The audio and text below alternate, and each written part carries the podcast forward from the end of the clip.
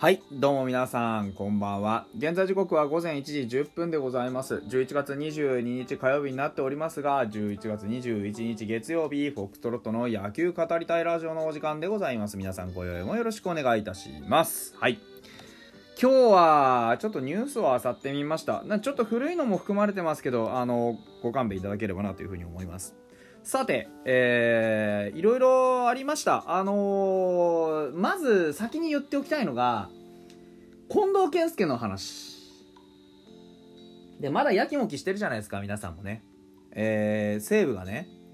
あのーまあ、手を挙げて、どうやら西武に行くんじゃないかっていうソースの見えないお話も出てきましたが、これはあのー伏見の時も言いましたけれども、えーあのー公式からね、オフィシャルなあ通達が出るまでは全部飛ばし記事です。うん、あだって我々が欲しいのはねどこぞのよくわかんない週刊誌の、あのー話とかじゃなくて近藤本人の口からもしくはあのー球団からねの説明ですから。あそこが公式でオフィシャルで出てくるまではもう何も決まってないし何も進んでません、うん、ある日突然ポンとオフィシャルが決めましたよって言ったらそうですかと。どっちですかと。移籍ですか？残留ですか？という話をまたしましょう。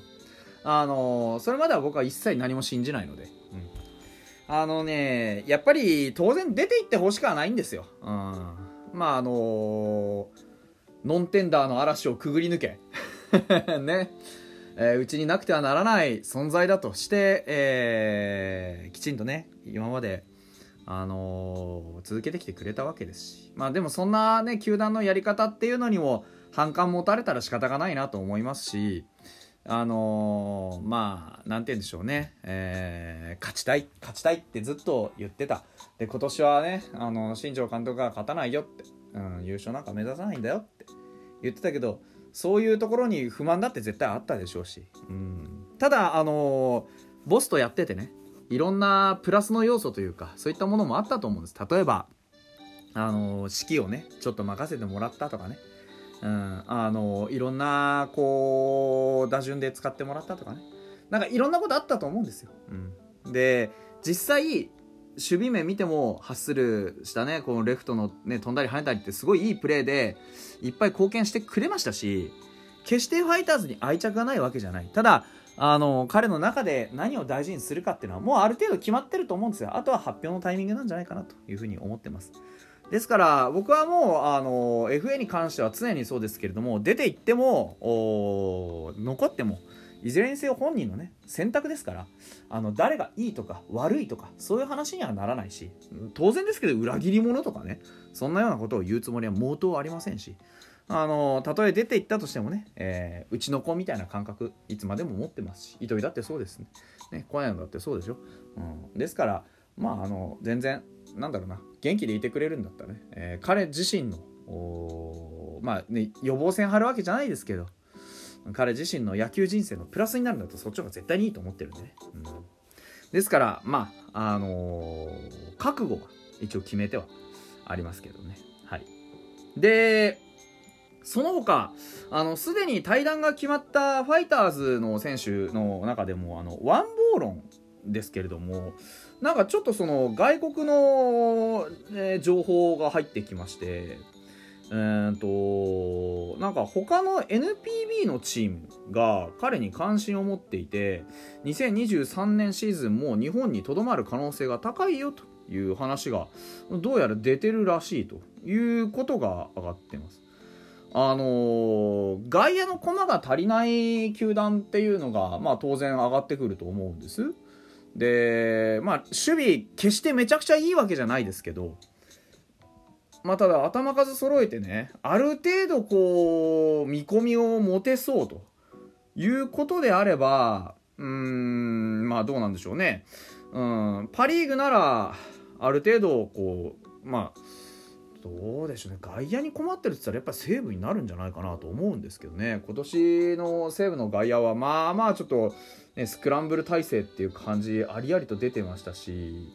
まあそういうことはありえるのかなとは思いますけれどもね。セ・リーグですとどうでしょう。あのー、外野のね、駒が足りてないよっていう球団はそんなにないんじゃないかなと思いますけど、まあ、例えば中日さんとかですかね。でも、うん、どうでしょうね。中日さんをこう例に挙げるとすると、やっぱり打力の問題がありますから、まあ、ワンボールじゃ果たして打力どうなってんの？って言われたら、まあちょっとそこのところはえの、その、みたいな感じになっちゃうじゃないですか。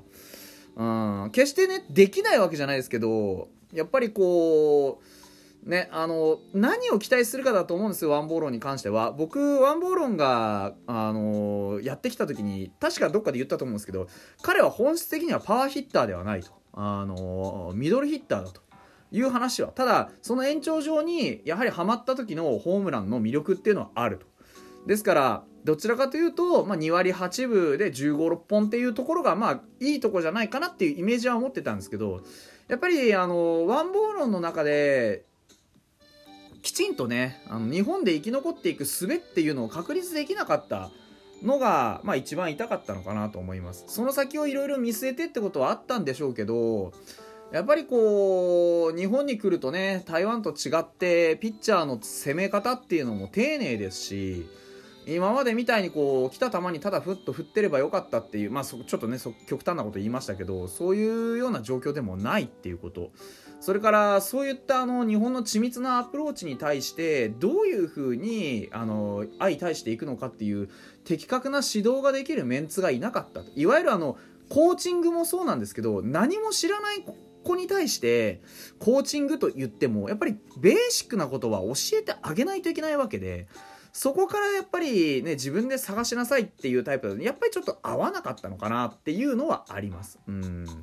彼が持っている本来の技術力っていうのを活かして、いい方向に伸ばしてあげることはできなかったんですよね、ファイターズのコーチは。まあ、当然じゃ当然なんですよ。だって、ファイターズ、あの外国人はおるから日本人ですらまともに打ててる選手ってそんなにいなかったわけでね今年までは、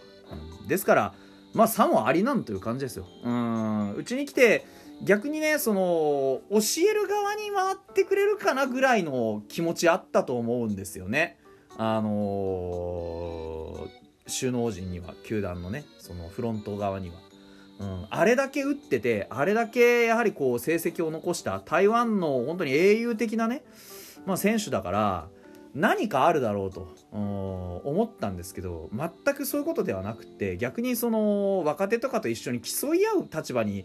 入っちゃったっていうのがやっぱりちょっとこう何て言うんでしょうね不運だったなというふうに思いますね。うん、ワンボールも決して悪い選手ではないんですけどね、うん、やっぱりこうフィットするしないっていうのはあったんだと思います。ファイターズに入ったことが失敗だったかどうかっていうのは、まあ、結果がね、示してはいるので、決して成功ではなかったなっていうのは、本当に申し訳ないなと思いますよね。あのー、ファイターズを応援する者として、ワンボーローという稀有な才能をね、きちんと開花させてあげられなかった、あの、やっぱり球団としてちょっとなんかね、悔しいですしね、もうちょっとなんかなかったのかなって 思っちゃいますよね。うん。まあでも、もしかして日本にまだ残ってくれるかもしれないんであれば、その球団、まあ西武さんあたりが本当に濃厚じゃないかなと思うんですけどね、もし西武さんだとしたら、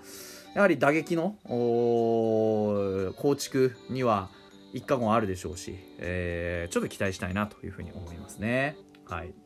うん。で、えー、もう一つは、あの、エスパークのね、あの、あれです、えっ、と、プロ野球の中でね、えー、現役選手が投稿し、投票して、ナンバーワン選手、各、各部門のナンバーワン選手を決めるってやつあるじゃないですか。で、えー、過去5年ですね、えー、秋山とか森友哉とか近藤健介とか吉田正尚が選ばれているバットコントロール部門のナンバーワンに今年は松本剛が選ばれました。はい。すごいですね。まあ、のー、首位打者なんでね、当然ちゃ当然なんですけど。うん。で、4位が、あの近藤健介。ね、いつものって感じですけどね。で、大島洋平も4位に同率で上がってます。で、3位が吉田正尚。あーというところだそうです。3位吉田正尚もなかなかちょっとあれですけどね、今年も全然やっぱり三振しなかったし、後半に行くにつれパカパカパカパカ当たってましたしね、本当に怖かったですけどね。うん。で、えー、っと、2位がですね、広島の西川龍馬。西川龍馬はさ、あのー、バットコントロールがうまいっていうよりヒットゾーンがめちゃくちゃに広いですよねなんかあのバットが届く範囲で普通に届くってことと普通は打てるってことって別なんですけど彼の場合は打てるがセットでくっついてくるんですよこれがなかなかすごいことでなんか低めのボール球とかインサイドのめちゃくちゃ近い球とかも強引に振ってヒットにするっていうなんかこう変なツボを持ってますよね。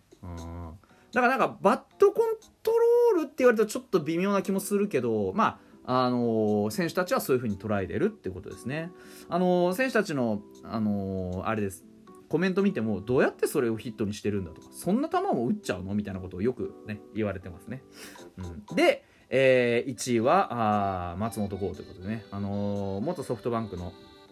松田さんのコメントね。そんなに去年まで打ってた？っていうのがあるんですけどちょっと面白いなと思いました。何があそこまで変わったのか正直わからないという噂のコメント。ね清宮が去年ファームで一緒にやっていたのにって寂しそうな顔をするっていうのちょっと面白いですよね。うん。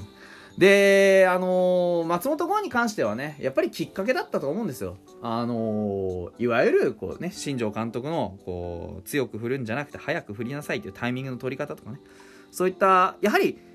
これがちょっとワンボーロンとの違いでね、うん、指導がちょっとはまると何かコツがちょっとはまると同じことを伝えていても何か伝え方がちょっと違うだけで変わってくるのは人間だと思うんでね、うん、まあいずれにせよね選手間からの評価も非常に高いというところで我々も鼻高々という感じですね。はい、えー、ファイターズ関連のニュースをちょっとザッピングしてみました。本日はここまでです。ありがとうございました。また明日。